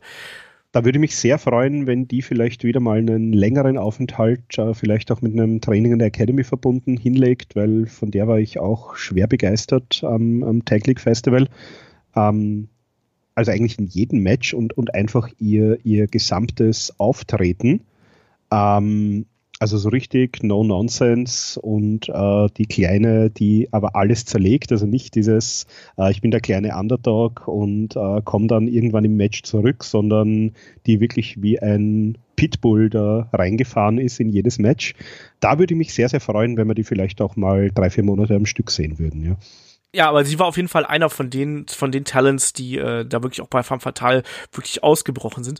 Aber kommen wir noch mal zur, zur Ursprungsfrage hier zurück. Also diese Beziehung von, äh, nehmen wir jetzt einfach mal WXW zur WWE. Siehst du die 2020 als Vorteil oder siehst du die als Nachteil? Ähm, ich glaube beides. sehr also salomonisch. So Nein, also der, der Vorteil ist sicherlich, dass, äh, dass einfach mehr Augen aufs Produkt gerichtet wird. Ähm, es kommt jetzt darauf an, wir, werden, wir wissen noch nicht, wie es 2020 aussieht, aber wenn wir es, äh, wenn jetzt vielleicht angekündigt wird, es kommt dieses neue Top-Tier, und wir werden äh, 16 Karat Gold 2020 ähm, live ist immer so eine Geschichte, also die eine, diese eine 10th Anniversary äh, Evolve Show lief ja live am, am Network, aber Evolve macht eigentlich immer Live-Shows. Aber sagen wir mal, innerhalb von den bekannten WXW 72 Stunden äh, kann man 16 Karat Gold alle drei Tage auf dem WWE Network sehen. Dann glaube ich, dass das sicherlich den Leuten bei der WXW hilft, wenn da einfach mehr Augen aufs Produkt sind und sei es nur, wenn Leute aus Kontinentaleuropa sagen, hey cool, das ist Wrestling in Deutschland, ähm, der Flug kostet mir, weiß nicht, oder der Zug kostet mir 100 Euro, ähm, da fahre ich doch hin und schaue mir das an. Dann kann ich mir auch vorstellen, dass man vielleicht in den nächsten Jahren mal die, die 2000 äh, Zuschauer-Marke knacken kann für Karat. Ähm, es hilft natürlich der WXW, dass auch mal größere Namen verwendet werden können. Also so wie wir es bei, bei Axel Tischer, der damals ja doch zumindest am Papier noch äh, bei SmackDown war. Ähm, wenn ich jetzt in die Zukunft denke, vielleicht äh, können wir mal einen Cesaro sehen, vielleicht können wir irgendwann mal wieder einen Alistair Black sehen. Ähm, das wäre natürlich was. Der Nachteil ist einfach, das haben wir auch gesehen bei der Tag League, die lokalen Stars stehen einfach nicht mehr uneingeschränkt so zur Verfügung. Das heißt, um einen Walter oder einen Ilya kann ich auch nicht mehr so planen oder mit denen kann ich nicht mehr so planen wie früher. Ähm, die kann ich vielleicht noch irgendwie als Feature Attraction äh, mit anbieten oder wenn ich wirklich den Taping-Schedule kenne, kann ich vielleicht noch eine Storyline über zwei, drei Shows aufbauen mit denen. Aber ich glaube, viel weiter als das kann ich mit denen einfach als Promotion derzeit auch nicht planen. Das ist sicherlich ein Nachteil und da sind wir halt wieder an einem Punkt, den wir angesprochen haben. Da müssen jetzt einfach mehr lokale Stars sozusagen nachrücken. Äh, natürlich immer mit der Gefahr, dass wenn die zu gut unter Anführungszeichen werden, die WWE da vielleicht sagt, oh, dann hätten wir den doch auch gerne. Ja. Äh, alles, was du gesagt hast, ist äh, vollkommen richtig. Da muss ich, das muss ich nochmal wiederholen. Es ist eben trotzdem eine, eine, eine spannende Entwicklung, die sich da abzeichnet. Und ich glaube, viele Fans, also glaubst du, dass viele Fans sich vielleicht auch daran gewöhnen müssen, jetzt erstmal zu akzeptieren, dass sich diese Promotion in eine andere Richtung entwickelt, als wir das vielleicht vor drei, vier Jahren noch gedacht haben? Ähm, das muss man sicher und äh, da sind wir auch wieder bei dem, was du irgendwann mal heute schon angesprochen hast. Äh, wenn ich Wrestling als Veranstalter professionell betreibe, dann betreibe ich das einfach mal als Firma und ich muss natürlich das tun, was einfach für meine Firma und für mich finanziell auch das Beste ist. Das heißt, natürlich wäre ich wahrscheinlich dämlich, wenn ich so einen Deal wie mit der WWE ausschlagen würde. Ähm, eben mit allen Positiven und Negativen, was dazugehört. Das heißt, natürlich äh, muss ich halt mal sagen, so wie es die letzten vier, fünf Jahre gelaufen ist, geht es einfach nicht mehr weiter. Auf der anderen Seite öffnen sich aber da vielleicht Tore und Türen und Möglichkeiten, die ich einfach davor nicht gehabt hätte. Und vielleicht muss man da wirklich als Fan sagen, okay, die, die WXW sehe ich jetzt einfach mal als, äh, sagen wir mal, europäische Version von Evolve, wenn wir es so wollen, wenn wir es mit dem US-Indie-Wrestling gleichsetzen. Ähm, und wenn ich mein, ich weiß es nicht, PWG oder AEW oder was auch immer mir sonst im US-Indie-Wrestling gefällt haben will, dann muss ich mich vielleicht ein bisschen umorientieren. Dann muss ich mir vielleicht wirklich äh, mal schauen, wie äh, gefällt mir vielleicht das Produkt der GWF, gefällt mir vielleicht das Produkt von Pro Wrestling Deutschland. Äh, wir haben im April nächstes Jahr auch wieder die zwei Tage mit äh, den drei Promotions, das Forever Wrestling. Ähm, vielleicht muss ich da auch mal im Land mich ein bisschen umsehen und sagen, was gibt es da sonst noch so und finde ich vielleicht auch in meiner Region äh, eine neue, sage ich mhm. mal, Lokalpromotion, für die ich ein bisschen äh, mehr Zeit aufbringen möchte und wo ich vielleicht öfter mal zu den Shows gehe, wo ich vielleicht mal schaue, wie die Jungs und Mädels äh, mich dort so abholen können. Ja, weil die, die Vielfalt ist ja auf jeden Fall da. Also so ist es ja nun nicht. Es gibt äh, ausreichend viel Wrestling in Deutschland. Du hast gerade richtig gesagt. Manchmal, vielleicht muss man dann, aber das, das fällt ja, das fällt ja Fans auch immer sehr schwer, so diesen Cut zu setzen, so ich schaue jetzt mal woanders vorbei. Das, da muss ja schon einiges passieren. Ich glaube, an dem Punkt sind auch viele WXW-Fans noch nicht. Ja, es, aber es ist schon eine, eine, eine interessante Entwicklung, die sich da tut. Ähm, was glaubst du, wie das in England weitergehen wird? Also wir haben da, wie gesagt, noch Progress natürlich noch, ähm, auch Partner-Promotion von ähm, WWE. Ähm, glaubst du, dass Progress auf lange Sicht noch so funktionieren wird, wie es aktuell macht? Weil da habe ich den Eindruck, da kämpfen gefühlt nur noch NXT UKler. Naja, es ist einerseits ja so, äh, Jim Smallman äh, hat jetzt seinen Abschied gefeiert mit der 100. Progress Show. Also der ist genau. ja mittlerweile bei WWE auch, soweit ich weiß, angestellt. Der ist ja auch mit für äh, das Booking bei NXT UK zuständig. Ähm, Progress ist für mich ein bisschen schwierig, weil soweit ich Progress in der Vergangenheit verstanden habe, war das ja wirklich so dieser Do-it-yourself Punk-Rock Underground äh, Geschichte, wo ja auch äh, einige von den Leuten da dahinter, äh, sei es jetzt im Management oder auf der Bühne herkommen. Ja. Ähm, und dieses Do-it-yourself Independent kann ich halt mit eigentlich bin ich die, der Junior-Partner des Weltmarktführers, äh, nicht mehr so ganz seriös rüberbringen. Ähm, soweit ich bei Progress jetzt mitbekomme, sie haben durchaus auch noch Talente äh, sozusagen in der zweiten Reihe und im Nachwuchs, also über, über äh, Cara Noir zum Beispiel höre ich sehr viel ja. Gutes in den letzten Jahren, äh, in den letzten Monaten.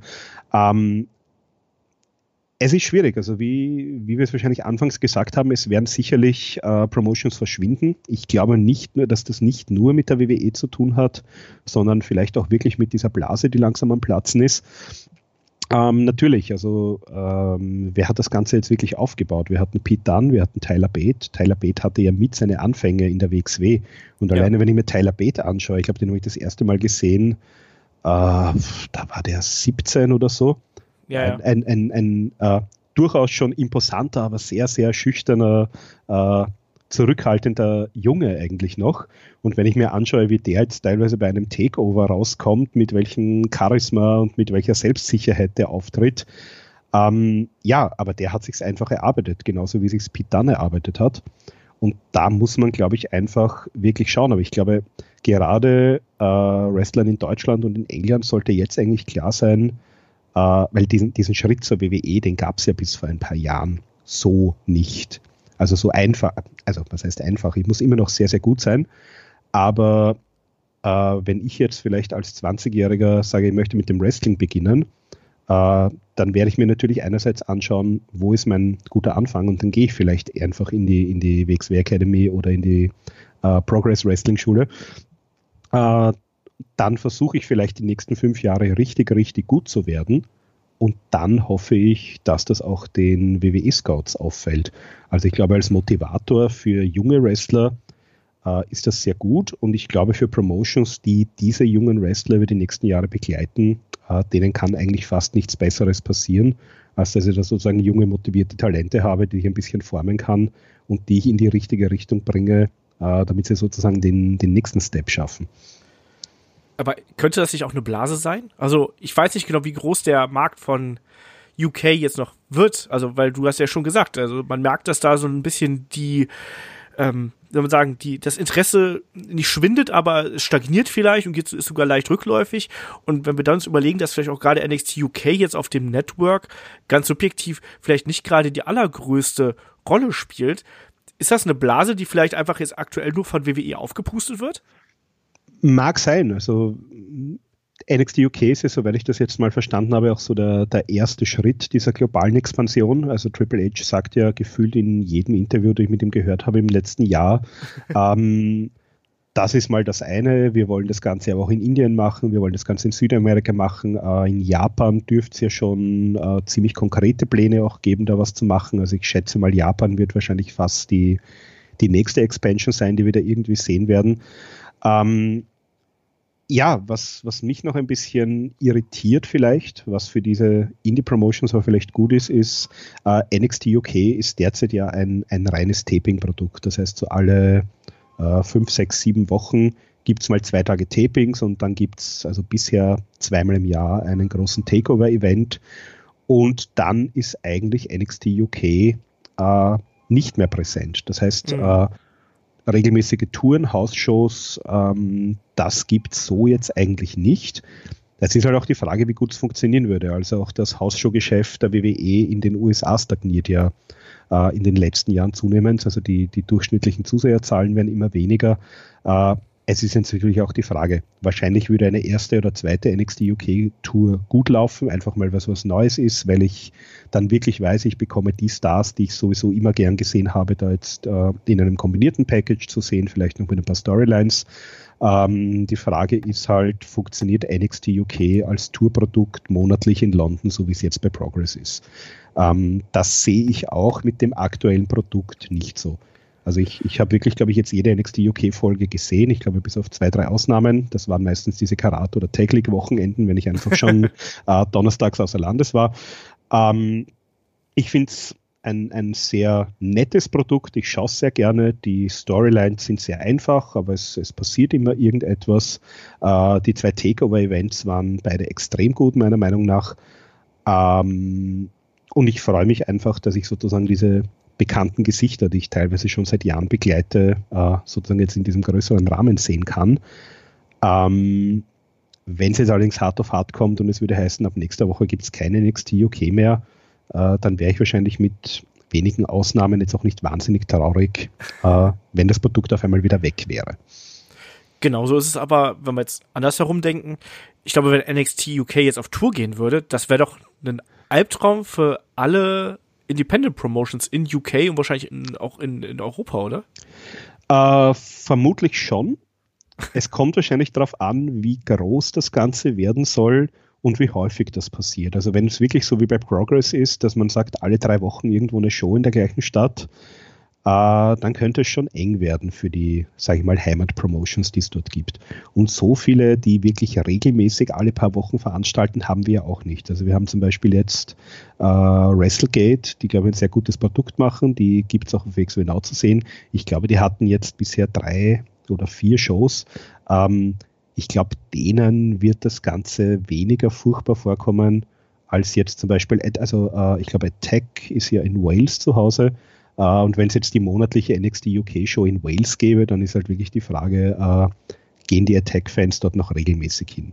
Auf der anderen Seite sieht man aber halt auch wieder mit diesen Schadenfreude-Shows zum Beispiel, uh, und, und, Schadenfreude ist für mich so ein Beispiel zu sagen, Wrestling wird immer irgendwie funktionieren, wenn es ein paar kreative Köpfe gibt, die sich sozusagen was Neues überlegen. Also ich habe noch, ich glaube, die werden noch nicht aufgezeichnet oder zumindest ist es mir noch nicht untergekommen. Aber allein, wenn ich mir die Ergebnisse und Reviews von diesen Schadenfreude-Shows durchlese, äh, also wenn ich im Umkreis von 100 Kilometer wohnen würde, dann würde ich Himmel und Hölle in Bewegung setzen, zu jeder dieser Shows zu fahren, weil das klingt wie das, das amüsanteste und lustigste, was ich mir vorstellen kann, in einem Wrestlingring zu sehen, wenn das halt mein Ding ist, was ich gerne sehen möchte ich glaube, das ist da auch wiederum eine äh, Sache der Vielfalt. Ich glaube, das ist ja ein ganz anderes Wrestling-Produkt als das, was vielleicht als was das was ein WXW bietet, als das was ein Progress bietet oder sonst irgendwas, sondern das ist ja wirklich ein eigener kleiner Kosmos für dich und wie gesagt, amüsant, glaube ich, umschreibt das was was ich bis jetzt davon gelesen habe, glaube ich auch am am besten. Ähm, andere Frage ist, es, es hat auch einen Cody Rhodes beispielsweise schon angekündigt, dass äh, at a certain point in 2020 würde äh, AEW nach UK kommen. Noch mehr Wrestling in Europa. Wie, wie viel, wie viel, äh, wie viel Wrestling verträgt äh, UK? Ähm, ja, bei der EW, das sehe ich ähnlich wie bei, wie bei den äh, WWE Europatouren. Also wenn die jetzt sagen, wir kommen für, ich weiß es nicht, sechs, sieben Shows nach UK oder wir machen vielleicht sogar mal einen Pay-Per-View für dort, dann wird das wahrscheinlich, wie das meiste, was EW bisher angegriffen hat, meiner Meinung nach sehr gut funktionieren. Also ich glaube schon alleine aus, aus äh, Gründen, äh, das ist was Neues, das ist was anderes, das möchten wir gerne mal live sehen. Also ich würde sofort, wenn äh, AW hier irgendwie nach Österreich kommen würde, äh, ich würde sofort hingehen, ohne, ohne, irgendwie eine Sekunde zu überlegen. Ähm, das ist halt jetzt die Frage. Wenn die jetzt zum Beispiel in, in einem Jahr sagen, äh, der UK-Markt funktioniert gut und wir haben jetzt irgendwie, sei es jetzt, weil sie sich doch irgendwie mit New Japan äh, einigen, sie haben ja auch bei Southside, was mittlerweile zu Rev Pro gehört, ausgeholfen.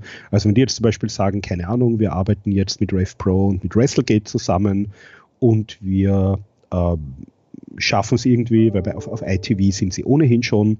Äh, ITV stellt ihnen irgendwie eine Stunde zur Verfügung und es ist dann irgendwann ein AW UK geplant. Äh, dann könnte es durchaus äh, zu Komplikationen mit der WWE kommen. Äh, ich glaube, wenn die jetzt zweimal im Jahr auf Tour kommen für ein paar Tage, dann wird da nicht groß, weder für die WWE noch für die bisherige Independent-Szene in UK, äh, irgendwas Dramatisches passieren. Ja. Das denke ich auch. Ich glaube auch, dass das mal so für so, wie du richtig gesagt hast, ne, für so zwei, drei, vielleicht auch mehr Events, vielleicht sogar für einen etwas längeren Abend, das ist dann so ein, so ein äh, kurzer Deal und da werden wahrscheinlich die meisten europäischen Fans sagen, wie geil ist das denn? Ich kriege jetzt hier nochmal einen Cody nochmal zu sehen, einen Kenny Omega äh, und all die großen Stars und John Moxley von mir aus auch. Das ist so, als wenn New Japan quasi hier kurz auf Tour geht und da ein paar äh, Shows veranstaltet da würden, glaube ich, viele zuschlagen. Aber äh, wie sich da der Wrestling-Markt entwickelt, das müssen wir einfach noch mal in den nächsten Jahren sehen. Auch die Sache mit, ähm, wie gesagt, auch mit dem Talent, wie das mal abgezogen wird und wie halt eben nicht. Ich fand das so interessant, wie das jetzt gewesen ist mit der äh, Chris Statlander, die ja auch noch irgendwie eigentlich das große Titelmatch gehabt hätte bei AEW Dynamite. Und da arbeitet man jetzt drumherum. WWE ist eher so ein bisschen äh, restriktiver, habe ich manchmal das Gefühl. Ist, ist das ein Fehler? Weil äh, AEW gibt sich ja sehr äh, zuvorkommen, während WWE eher immer so ist, ja, nee, das ist unser Talent, die ziehen wir jetzt ab. Ähm, müsste WWE da vielleicht ein bisschen offener und ein bisschen ja kollegialer auch gerade den Partner-Promotions gegenüber sein? Ja, ich glaube, das kann man schwer, äh, schwer vergleichen, weil auch bei AEW ist es ja prinzipiell so, dass äh, viele, die bei AEW regelmäßig zu sehen sind, ja trotzdem auch noch im US-Independent-Bereich zu sehen sind. Also sei es jetzt bei, äh, bei MLW zum Beispiel, beim Major League Wrestling gibt es ja einige, die dort auch noch regelmäßig auftreten, MJF zum Beispiel.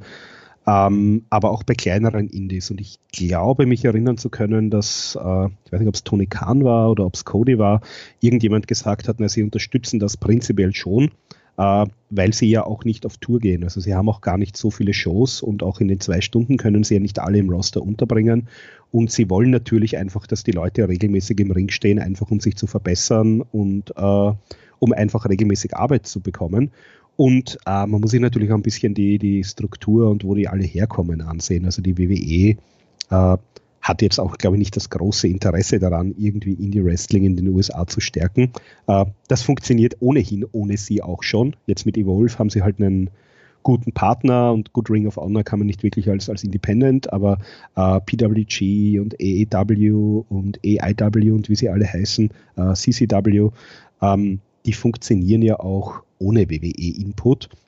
Ähm, natürlich würden die Zuschauerzahlen äh, nochmal gewaltig steigen, wenn man auch mal einen, einen WWE oder NXT-Star dort haben könnte. Ähm, bei EW ist es ja doch noch, die kommen ja eigentlich alle ein bisschen, gerade die Young Bucks aus dem Indie-Wrestling und haben, glaube ich, auch noch so ein bisschen diesen Support-Indie-Wrestling-Charakter. Äh, haben ja auch bevor EW wirklich äh, als Format existiert ist, gab es ja auch immer wieder so Gastauftritte bei einzelnen Indie-Shows für äh, Being the Elite-Aufzeichnungen. Also ich glaube, dass man da einfach noch so ein bisschen sich besinnt, wo kommt man eigentlich her? Und äh, wenn es nicht den eigenen Interessen komplett diametral entgegensteht, dann äh, spricht wahrscheinlich nichts dagegen und macht es natürlich auch noch ein Stück weit sympathischer, zumindest bei den Fans, die das ein bisschen detaillierter verfolgen, weil man mal sagt, ja, ist ja kein Problem, dann äh, kommt Chris Statlander halt einfach, die hat das Booking bei euch und dann soll sie, doch auch, da soll sie das doch auch wahrnehmen. Ähm, dass, wenn das, dort wenn das dort in der Halle auch noch ein bisschen kommuniziert wird, dann schauen vielleicht wieder die 250 Leute, die dort waren, äh, die Woche drauf doch eher mal bei EW rein, wenn Chris Statlander dort auch ihr Titelmatch hat. Das stimmt. Das stimmt, ja, es ist alles äh, wie soll man sagen, das zieht alles irgendwelche Konsequenzen nach sich. Man hat natürlich dann so sein vorgefertigtes Bild im Kopf und das baut sich dann irgendwie so zusammen und ähm, das sind so die Kleinigkeiten, die dann so den, äh, den, ja, den Touch in die eine oder andere Richtung gehen, äh, geben könnte.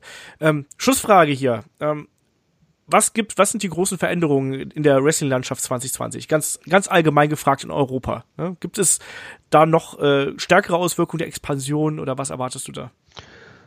Ähm, schwierig. Also ich, ich warte jetzt mal konkret das nächste. Also für mich ist es zum Beispiel sehr interessant, äh, die ganze Imperium-Geschichte. Äh, da haben wir vielleicht ein bisschen zu wenig auch fast drüber gesprochen. Äh, Walter ist ja nicht nur bei NXT UK, sondern teilweise auch bei NXT. Also gerade Marcel und Fabian sind ja auch bei NXT regelmäßig zu sehen. Es im, im Rahmen dieser Triple Brand äh, Survivor Series Geschichte waren sie sogar dort zu sehen. Äh, für mich heute bis heute noch komplett unverständlich, warum man Walter als ersten aus diesem Match rauswirft, aber sei es drum. ähm, Also für mich ist das einfach einfach mal eine interessante Geschichte, äh, nämlich äh, die Auswirkungen sehe ich eher da, wenn man wirklich dahin geht und sagt, äh, man nimmt jetzt diese NXT UK Talents und mischt sie mehr, sei es jetzt in die normale NXT Show hinein oder auch vielleicht in die Main Roster Shows der WWE. Also einen Walter, ich weiß nicht, wie er jetzt dazu steht, irgendwie regelmäßiger in den USA zu sein. Äh, bisher hat es immer von ihm geheißen, wenn ich mit ihm gesprochen habe oder auch in anderen Interviews gehört habe, äh, er möchte Europa eigentlich nicht verlassen, er hat seinen Lebensmittelpunkt in Deutschland, er steigt gern regelmäßig in den Flieger und fliegt irgendwo hin. Ähm, wenn Walter jetzt jede Woche bei Raw bei SmackDown sein soll, dann hat er vielleicht ein bisschen eine weitere Pendlerstrecke. Das äh, muss er sich dann wahrscheinlich mit seinen WWE-Chefs ausmachen, ob ihm die jedes Mal das Flugticket bezahlen oder wie die das gerne hätten. Ähm, also ich sehe jetzt mal bei, auf, WWE-Seite die größte Auswirkung, wenn man wirklich irgendwie beginnt, diese diese Geschichten zu vermischen. Und ich kann mir zum Beispiel einen, äh, einen Tyler Bate oder einen Jordan Devlin kann ich mir sehr, sehr gut auch äh, im Rahmen vom regulären NXT-Produkt vorstellen. Ähm, man wird dann wahrscheinlich abwarten müssen und ich schätze mal 2020 wird das auf jeden Fall kommen, wie sich diese ganze ähm, Partner-Promotions auf dem WWE-Network-Geschichte entwickelt. Ähm, vor allem die Frage ist, was heißt jetzt zum Beispiel für einen Service wie WXW Now? Laufen die Shows dann mhm. da und dort?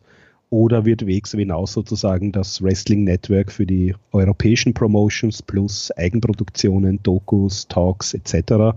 Und alles, was wirklich In-Ring-Product ist, läuft dann am WWE Network, wahrscheinlich dann in Deutsch und in Englisch. Also die Möglichkeit gibt es ja jetzt schon. Äh, vertont wird ja ohnehin beides. Ähm, ich kenne jetzt die Streaming-Dienste von den anderen Promotions zu wenig. Also ich weiß nicht, ob Progress da wirklich nur seine, seine In-Ring-Shows hat oder ob die auch noch irgendeinen Zusatzcontent haben. Ich glaube, die WXW hat das da schon ganz richtig gemacht, zu sagen, wir bieten da ein bisschen Mehrwert. Die Frage ist natürlich, äh, der durchschnittliche deutsche Wrestling-Fan, der vielleicht eh schon das Network abonniert hat, zahlt der vielleicht diese 4, 5, 6 Euro im Monat mehr, um dann auch die WXW-Shows sehen zu können beziehungsweise zahlt er das mehr und zahlt trotzdem noch die 9,99 für das WXW Now Produkt, wo er dann sozusagen nur noch das Rahmenprogramm und ein paar andere europäische Promotions äh, geboten bekommt. Also ich glaube, da auf diesem Kanal wird sich ein bisschen auswirken. Ähm, ansonsten ist es wahrscheinlich schwer zu sagen. Also ich glaube nicht, dass die WWE da weniger restriktiv wird äh, und jetzt plötzlich wieder den Leuten erlaubt, bei jeder kleinen Promotion aufzutreten. Das heißt, ich schätze mal, so Leute wie Walter und Ilya werden wir zumindest in Deutschland exklusiv weiterhin nur äh, bei WXW sehen, wobei ja Marcel Bartel zumindest bei der EWP auch angetreten ist, kurz vor mhm. Weihnachten noch ein Match hatte gegen seinen ehemaligen Trainer. Ähm, also wie es mit solchen Geschichten aussieht, kommt wahrscheinlich immer darauf an, wer fragt und wie.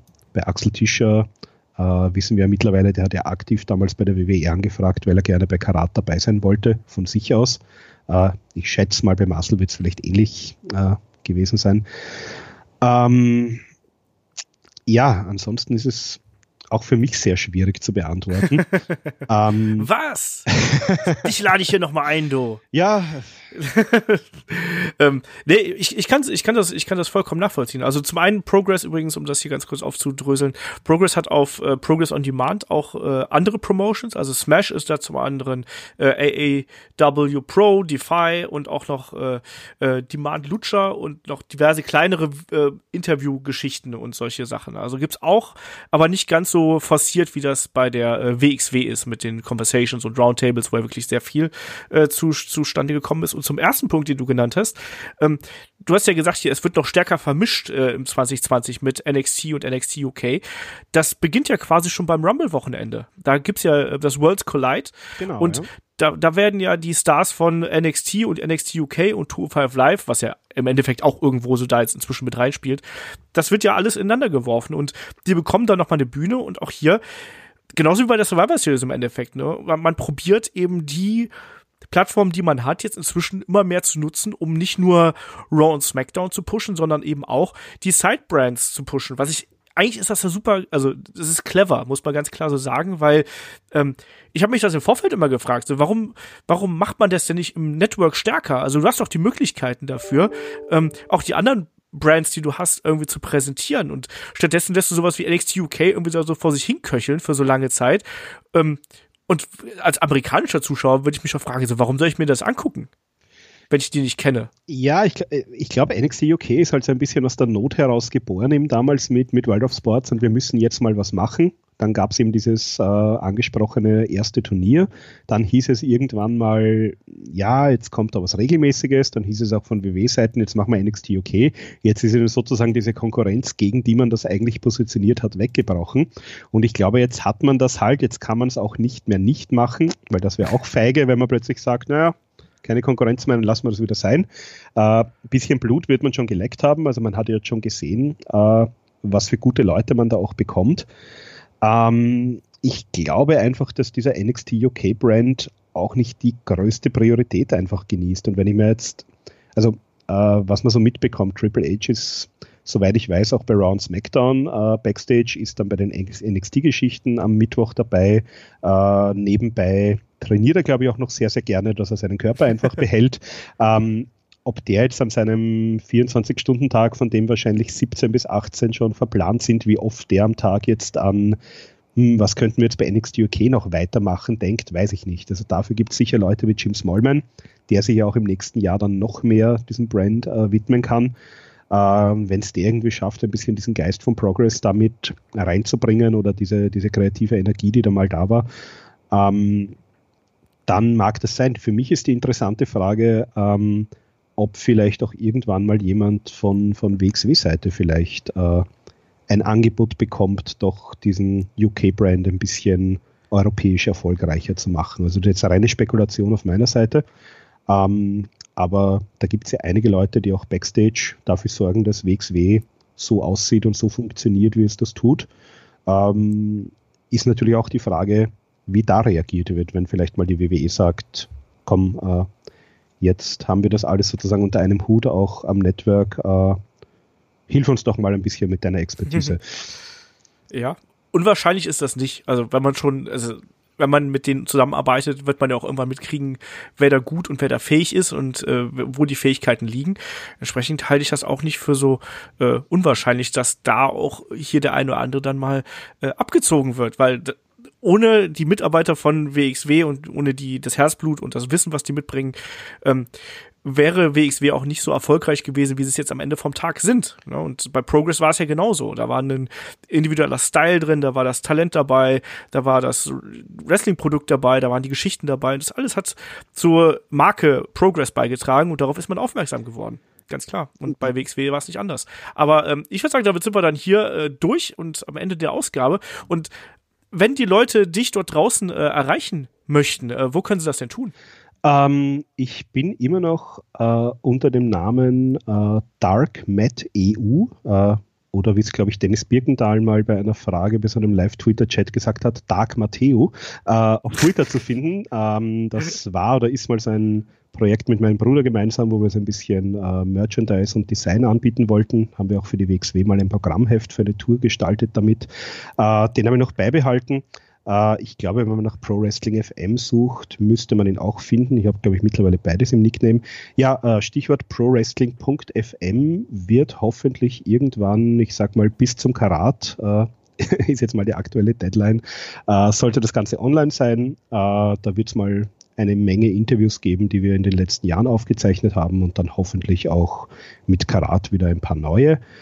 Ähm, ja, das ist eigentlich das, das hauptsächlich. Ich glaube, wir sind mit prowrestling.fm auch auf Instagram zu finden. Da gibt es jetzt zumindest mal ein paar Fotos von den Leuten, die ich interviewt habe. Äh, unter anderem war das mal Billy Corgan noch äh, vor dem NWR Power Relaunch im Rahmen von dem Musikfestival in Österreich. Ähm, ja, auf Facebook bin ich theoretisch noch zu finden, aber das verwende ich eigentlich so gut wie nie mehr. Also da macht es wenig Sinn, mich irgendwie zu kontaktieren. Ja, aber das sind die üblichen Kanäle quasi Twitter, Instagram und so, da findet man dich auf jeden Fall. Also mit, mit Dark Meteo oder Pro Wrestling FM bin ich eigentlich fast überall irgendwo zu finden. Ja, ich bin sehr gespannt, was bei äh, Pro Wrestling FM rauskommt. Wie gesagt, Interview-Podcast, äh, immer gut und äh, bin sehr, sehr neugierig auf die Interviews, die du da geführt hast. Ich war ja da auch schon bei ein paar quasi zugegen. Während, während du die einen interviewt hast, habe ich die anderen interviewt. Dann bin ich mal gespannt, was du da rausgeholt hast. Auf jeden Fall ähm, hoffe ich, dass das wirklich dann auch mal im März an den Start geht, Mensch. Ich, mal Zeit. ich hoffe auch. Cool, auf jeden Fall danke, dass du hier dabei gewesen bist ne, ähm, und hier deine Expertise eingebracht hast. War wirklich sehr äh, spannender Talk, hat mir sehr viel Spaß gemacht. Und ja, ich überlasse dir die, äh, die letzten Worte und sage zu unseren lieben Hörern schon mal Dankeschön fürs Zuhören, Dankeschön fürs Supporten und bis zum nächsten Mal. Und jetzt darfst du hier den Rauschmeißer machen. Ja, dann sage ich auch vielen Dank, dass ich da sein durfte. Äh, ich würde sagen, äh, haltet eurer lokalen europäischen Promotion, wie auch immer das ist, die Treue. Äh, traut euch durchaus auch mal zu einem ja, Euro-Wrestling-Event zu fahren, sei es jetzt in Österreich, Deutschland, in Ungarn und Tschechien gibt es mittlerweile auch was vielleicht für die Leute in Ostdeutschland interessant. Habe ich durchaus auch schon gute Shows gesehen, vor allem in Ungarn. Ähm, ja, einfach mal das lokale Wrestling-Produkt ein bisschen mehr unterstützen und dann gerne auch mal online drüber quatschen, wie es euch gefallen hat. Alles klar. Bis zum nächsten Mal. Macht's gut. Tschüss. Bis zum nächsten Mal. Danke. Ciao.